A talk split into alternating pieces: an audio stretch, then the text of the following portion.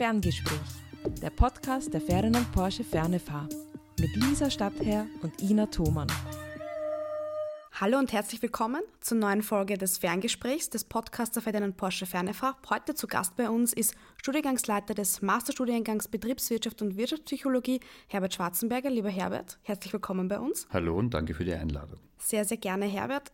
Erzähl uns mal, wie war dein Weg an die Fernefahr und welche Aufgaben muss man als Studiengangsleiter so erfüllen an der Fernefahr? Ja, mein Weg an die FernFH hat schon vor relativ langer Zeit gestartet. Zwar glaube ich, dass mich die liebe Christa Valente im Jahr 2008 angefragt hat, ob ich einen Workshop für einen niegelnagelneuen Studiengang, nämlich Wirtschaftsinformatik Bachelor, übernehmen könnte.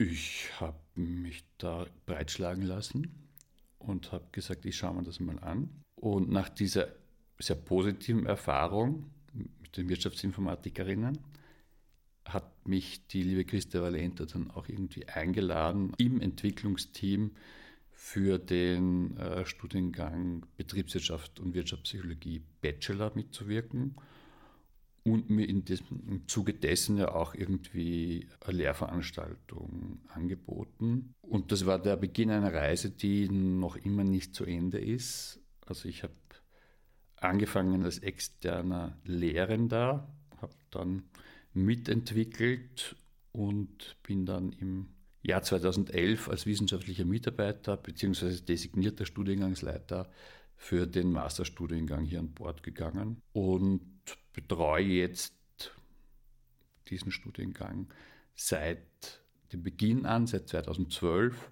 und bin auch schon viele Jahre im Kollegium und als Alumni-Koordinator für unsere Alumnis verantwortlich, wenn man das so sagen kann. Und das ist auch eine Geschichte, die sehr viel Spaß macht, quasi über den Abschluss hinaus in Kontakt zu bleiben und zu schauen, was die Leute so treiben da draußen in der Wirtschaft. Wir haben heute äh, uns als Thema für den Podcast äh, Väterkarenz ähm, ausgewählt. Du warst ja, wenn ich richtig informiert bin, zweimal in Väterkarenz.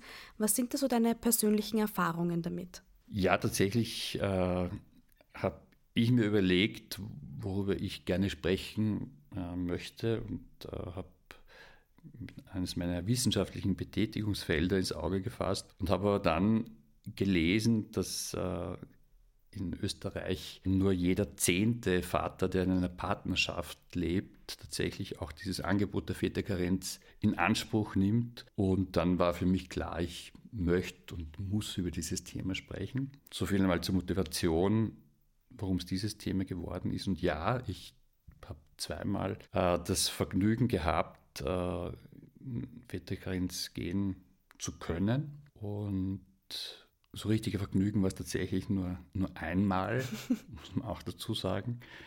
Das ist auch der Grund, warum ich theoretisch sogar dreimal in Väterkarenz war. Aber das muss man dann vielleicht noch aufklären. Äh, ich habe zwei Söhne und mein erster Sohn Louis ist 2015 äh, geboren und recht schnell haben meine Frau und ich also für uns so als Plan oder den Plan gefasst, äh, dass wir das Karenzmodell wählen, also mit Väterbeteiligung und haben ins Auge gefasst dieses 12 plus 2 Modell, dieses klassische. Und da ist mir eine sehr spannende Anekdote auch noch im, in Erinnerung, die, ja, die mich tatsächlich ein bisschen geflasht hat, weil ich habe irgendwie nicht gewusst, welche organisatorischen, äh, administrativen oder rechtlichen Rahmenbedingungen da auf mich zukommen und welche Pflichten. Und darum habe ich halt irgendwie zuerst einmal die Arbeiterkammer angerufen, mit der Idee, mich da zu beraten lassen. Und das war irgendwie ein sehr netter Mensch, mit dem ich da gesprochen habe. Und der wollte immer nur wissen, wann das errechnete Geburtsdatum ist, weil er von diesem Datum weg das spätestmögliche Datum mir nennen wollte, wo ich das meiner Firma sagen darf. Ja, also die Message war, sag das ja nicht deiner Firma oder ja nicht zu früh, sondern so spät wie möglich, äh, damit die dich nicht sofort rausschmeißen. Ich war dann ausreichend informiert und habe mich bedankt und bin äh, vom Schreibtisch aufgestanden und sofort ins Büro unseres Geschäftsführers gegangen und gesagt, wir kriegen ein Kind, ich möchte in Väterkarenz gehen. Ja. weil, keine Ahnung, so dieses, dieses äh, Spielchen äh, ich irgendwie nicht mitspielen wollte. Ja. Böse Firma, armer Mitarbeiter oder böse Mitarbeiter, arme Firma, mit dem kann ich wenig anfangen. Ja, das Ergebnis war ein erfreuliches. Ja. Also man hat sich gefreut und mir gratuliert und, und dann haben wir gesagt, schauen wir mal, wie das funktioniert. Ja, wunderbar hat es funktioniert. Das ist die eine Geschichte. Ja. Und was ich auch noch sagen möchte, ist, also ich bin dann tatsächlich zwei Monate in Väterkarenz gegangen. Wahnsinn, oder? Zwei Monate. Mhm. Ich weiß gar nicht, ob das die, die geringstmögliche Zeit ist. Und ich bin da abgefeiert worden, weil ich zwei Monate in Väterkarenz gehe. Das ist fast erschreckend. Ja? Und jeder hat mir gratuliert, wie toll, wie toll ist das. Und ich habe mich tatsächlich darüber gefreut, war aber total geflasht, weil ich mir gedacht habe, äh, geht es den Frauen auch so? Ja? gratulieren der alle, dass sie jetzt in Karenz geht, ja, sind da alle begeistert, dass sie jetzt nicht nur zwei Monate weg ist, sondern länger. Und das war schon irgendwie ein bisschen äh, eine spannende, irritierende Erfahrung, die mir gezeigt hat, ja, dass das, dass das auch von der Warte her notwendig ist. Und ich möchte jetzt nicht sagen, dass das nichts Besonderes ist, weil das ist es überhaupt nicht. Ja.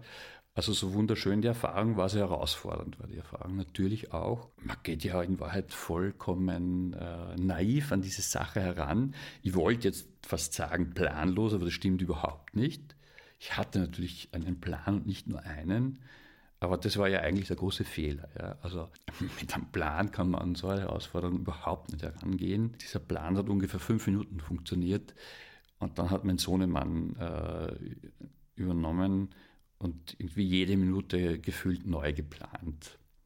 Und da mal irgendwie so ein bisschen hinein zu finden in diese neue Rolle, ja, das, äh, das war eine sehr, sehr spannende Erkenntnis. Wie ging es dir dann, als du wieder zurückgegangen bist, nach den zwei Monaten quasi ins normale, und Anführungszeichen, Leben, normales, erwerbstätiges Leben? Ich war irgendwie total unzufrieden, äh, weil ich die vielen Pläne, die ich gemacht habe, also ich muss sagen, nicht für mich, also so naiv war ich dann vielleicht doch nicht, aber diese, diese Pläne, die ich gemacht habe für die Vätergrenzen, jede Woche einmal in den Tierpark oder wie auch immer, ja, oder spezifische Termine wahrzunehmen mit einem Kind, das das einfach schlaft, wenn es schlaft, ja, nicht umsetzen habe können. Und das hat mir aber schon so ein bisschen den Blick aufs eigene Arbeiten wieder ein Stück weit dahingehend geöffnet, ist tatsächlich alles planbar, muss alles planbar sein. Wie gehe ich mit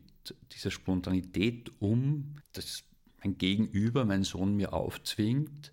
Und ich habe vor allem gesehen, dass diese Rolle in der Väterkarenz, ja, als der Zeit, wo ich allein verantwortlich war und meine Frau gearbeitet hat, dass das ein Fulltime-Job ist. Ja da geht original genau nichts nebenher. Ja.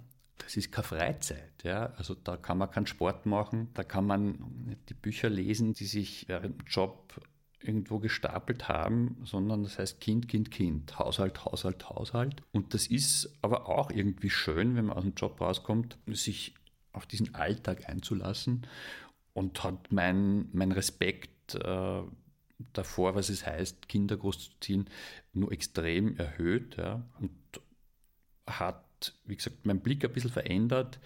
Was nicht geschehen ist, ist, dass ich zurückgekommen bin in den Job und voller Ideen war für den Job, weil das haben mir manche irgendwie gesagt, na, du wirst zurückkommen, total entspannt und energiegeladen und wirst Visionen für den Job mitnehmen. Nein, das war tatsächlich nicht so. Aber nochmal, das war unglaublich bereichernd und hat irgendwie die, die, die Bindung zu meinem Sohn, glaube ich, recht, schon recht gefestigt. Ja. Es Phasen gibt, wo er die einfach zu 100 Prozent braucht. Ja. Und umgekehrt, glaube ich, war es für meine Frau sehr wertvoll, weil sie hat irgendwie die Möglichkeit gehabt hat, vor der Rückkehr in Elternteilzeit einmal zwei Monate lang Fulltime dort zu sein im Job sichtbar zu sein für alle. Hey, die ist wieder da, ja, und nicht nur zwei Vormittage oder so. Und das war ein guter Startschuss für meine Frau, jetzt für die Rückkehr im Job und ein guter Startschuss für die Beziehung äh, zu meinem Sohn und für die Rolle als Vater für mich. War es dann bei ähm, eurem zweiten Kind anders? Ja, Ja. Wie anders? Ja, es gibt so Sprüche, äh, die, die man hört. Und eins, also wenn man halt irgendwie in diese Elternrolle reinkommt, und ein so ein Spruch, dem ich eigentlich nie was anfangen habe können, ist ein Kind ist kein Kind, ja, ein Kind ist kein Kind. Ja. Also ich habe nie gewusst, was man mir damit sagen möchte, ja, dass es also easy ist, wenn man nur ein Kind hat. Wenn man zwei Kinder hat, versteht man schon ein bisschen, dass da schon ein bisschen mehr dahinter ist. Es fehlt einfach das Backup. Ja. Es war halt eben die, meine Frau, die Martina und ich, wir haben uns immer abwechseln können in der Betreuung und immer wenn einer nicht mehr Kinder hat, hat halt der andere übernommen. Ja. Und wenn man zwei Kinder hat, ist das Backup weg tatsächlich. Also wenn die wenn die Großeltern nicht in Griffweite sind, wie das bei uns der Fall ist. Und das hat schon herausfordernder gemacht. Gleichzeitig waren wir auch erfahrener im Umgang und ich habe auch erfahren dahingehend, dass ich nicht mehr irgendwo angerufen habe, um mich beraten zu lassen, sondern dass ich das halt einfach mit der Firma wieder ausgemacht habe. Es ist bei den zwei Monaten geblieben, tatsächlich, weil das einerseits für uns gepasst hat, weil zweitens halt irgendwie von der Phase im Job her schwierig war, mehr zu nehmen. Könnte man auch sagen, dass das Ausreden sind. Ja. Und die zweite Väterkarenz ist die angesprochene, weniger tolle Erfahrung gewesen. Und das liegt aber daran, dass ich mir in der zweiten Karenzwoche die Schulter ausgerenkt habe und damit unbrauchbar war in der Kinderbetreuung. Ja. Also ein Säugling versorgen, Windeln wechseln mit einer Hand, das ist sehr schwierig. Und dazugekommen ist auch noch, dass äh, eine Woche später der zweite harte Lockdown ausgerufen wurde. Und das heißt, de facto hat äh, meine Frau dann äh, drei Kinder im Haushalt gehabt und hat vom Homeoffice aus einen Fulltime-Job machen müssen. Da war für mich in irgendeiner Form klar, dass das äh, das muss ich ihr irgendwann einmal zurückzahlen, im positiven Sinne. Und darum habe ich das in Form einer individuellen Auszeit nachgeholt und das ohne Verletzungen und ohne Lockdown überstanden. Also Wahrheit waren es vielleicht zweieinhalb Hintergründe. Herbert, ich würde gerne nochmal nachfragen bei dem 12 plus 2 Modell, beziehungsweise von dir gern wissen würde, warum du nicht länger gegangen bist. Mhm. Weil es hört sich schon so an, als ob du eigentlich vielleicht gern länger wollen hättest. Für uns war einerseits einmal klar, dass äh, dass wir in unseren Jobs natürlich zurückkehren wollen. Das betrifft jetzt natürlich in erster Linie meine Frau und auch in einer unter Anführungsstrichen möglichst kurzen Zeit. Es ist finanziell attraktiver, wenn man besser verdienend ist. Aber es wäre natürlich auch möglich, dass der, der Vater zwölf Monate geht und die Mutter äh, zwei Monate in Karenz. Wie gesagt, beim ersten Mal waren wir da vielleicht ein bisschen vorsichtig, haben wir auch nicht gewusst, jetzt, wie meine Firma darauf reagiert, äh, haben auch nicht gewusst, wie es mir jetzt geht mit meinem Sohn. Ja, also klassischerweise äh, ist es auch so, dass in Österreich dass der Mann mehr verdient. Ja, da gibt es ja immer noch einen großen Gender Gap und das ist halt oft einmal der Grund für viele Männer, dass sie sagen, sie gehen gar nicht oder dass sie sagen, sie gehen eben sehr kurz. Ja. Das nur an finanziellen Aspekten festzumachen, ist aus meiner Sicht recht kurzsichtig. Auf der anderen Seite muss man sich natürlich auch leisten können. Ja. Also für uns war es beim ersten Kind, waren es die Gründe. Beim zweiten Kind habe ich mir dann halt wieder irgendwie eingeredet, dass es jobmäßig gerade nicht länger geht. Ich meine, der Punkt ist der, dass ja, dass ja da manche Paare so ein bisschen einen Etikettenschwindel machen. Ja. Äh, dahingehend, dass es eine Überlappung gibt, man kann das irgendwie überlappen lassen und quasi die, die Elternkarenz oder Mutterkarenz, gibt es den Ausdruck überhaupt? Äh, für die Frau schaut so aus, dass, äh, dass man sich um Kind und um Haushalt kümmert. Und während der Väterkarenz fährt man gemeinsam auf Urlaub. Ja, das ist tatsächlich irgendwie ein klassischer Klassiker. Okay. Das heißt, der Vater hat in der Vätergrenze eine schöne Zeit auf Urlaub und, und, die Mutter hat eventuell noch mehr Betreuungspflichten. Tatsächlich hat das was mit tradierten Rollenbildern zu tun, hat was mit, mit unterschiedlichen Einkommenshöhen zu tun, hat was damit zu tun, dass man dann vielleicht doch die Karriere stärker im Fokus hat, als man das, das vielleicht da irgendwie in seiner Rolle als Vater zugesteht und hat auch was damit zu tun, dass es einfach wirklich eine Herausforderung ist, allein mit den Kindern zu Hause zu sein. Und diese Väterkarenz da habe ich schon das Gefühl gehabt, das hat, hat mich und uns auch eigentlich gut vorbereitet irgendwie auf, auf die Lockdowns. Ne? Die Lockdowns und das Homeoffice und geschlossene Kinderbetreuungseinrichtungen haben ja hoffentlich manche Väter, die sich das überhaupt nicht vorstellen haben können, so ein bisschen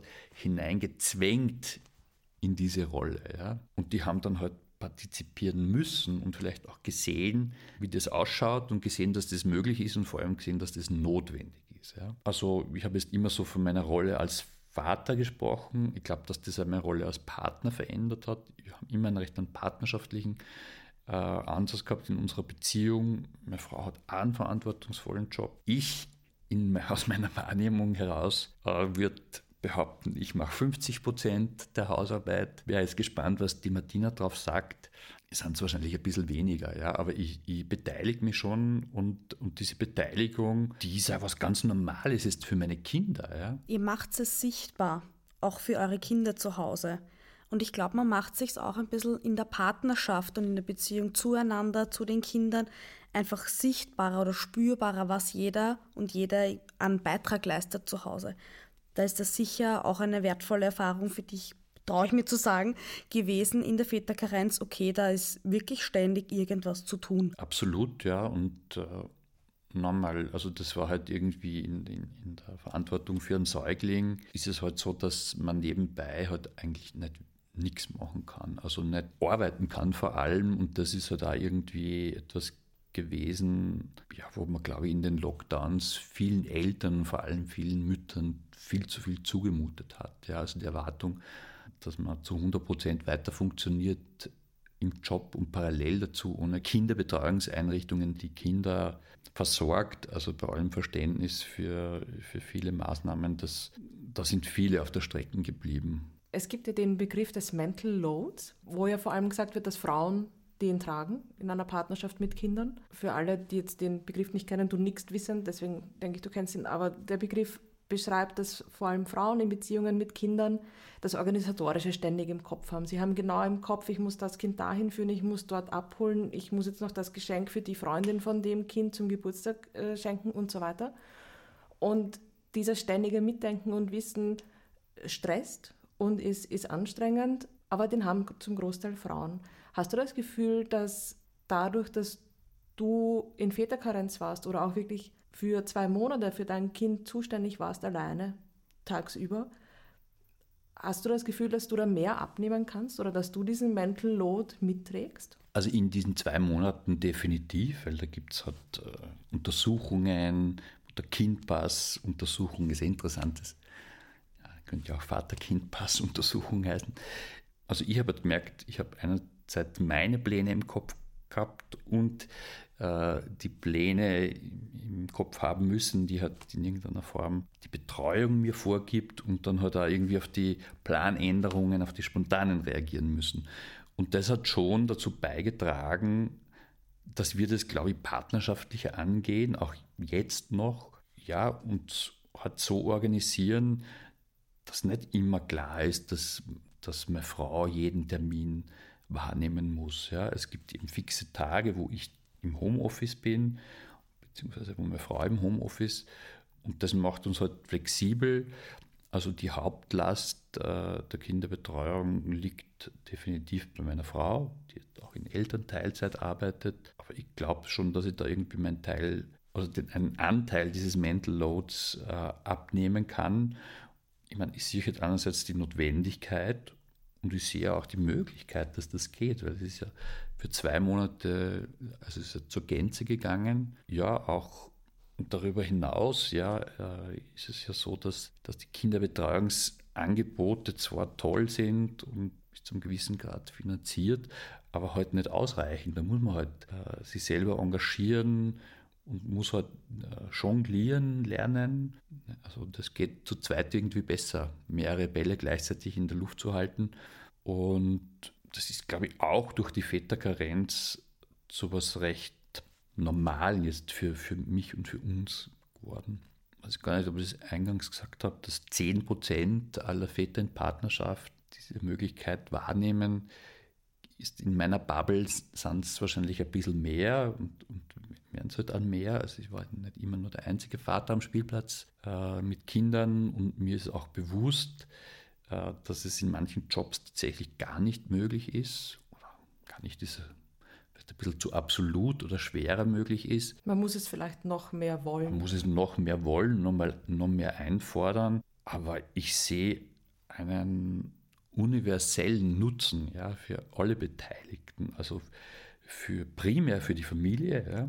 Das darf auch das Wichtigste sein, also Eltern und Kinder. Ich sehe einen Nutzen auch für die Unternehmen, also was die Positionierung am Markt betrifft oder das Commitment der Mitarbeiter der Firma gegenüber, also werden mir da Steine in den Weg gelegt worden, dann hätte ich auch meine Schlüsse ziehen müssen, wahrscheinlich, weil ich möchte ja Vater sein. Ja. Und umgekehrt weiß ich das sehr zu schätzen, äh, dass die Firma das unterstützt hat. Und gesamtgesellschaftlich, ja, es ist halt irgendwie Kinder sind unsere Zukunft, ja man merkt da jetzt, dass gerade die junge Generation mitunter die einzige ist, die die Sorgen um unsere Zukunft zum Ausdruck bringt. Ja? Und da braucht es Unterstützung von klein weg. Und wir arbeiten ja alle miteinander im Bildungsbereich, wissen, wie wichtig Bildung ist. Und das fängt halt da irgendwie zu Hause an. Ja? Und das fängt halt irgendwie damit an, dass äh, Eltern Zeit haben, Kinder zu fördern und zu unterstützen. Und darum kann ich nur sagen, das ist eine Win-Win-Win-Win-Win-Win-Situation und ich kann es jedem Vater empfehlen, sich mit dem Thema auseinanderzusetzen. Ja, jeder Familie empfehlen, auch auf die Ressourcen vom Vater zu schauen und die da irgendwie mit, mit einzubinden. Manche muss man ein bisschen zwingen zu ihrem Glück. Das war eigentlich schon ein wunderschönes Schlusswort. Wir skippen unsere Fragen, die wir zwar jedes Mal dabei haben, aber heute nicht. Lieber Herbert, vielen Dank für dieses total offene, ehrliche äh, und tiefe Gespräch. Und wir freuen uns, unsere Zuhörenden das nächste Mal wieder begrüßen zu dürfen. Sehr gerne und danke für die Einladung.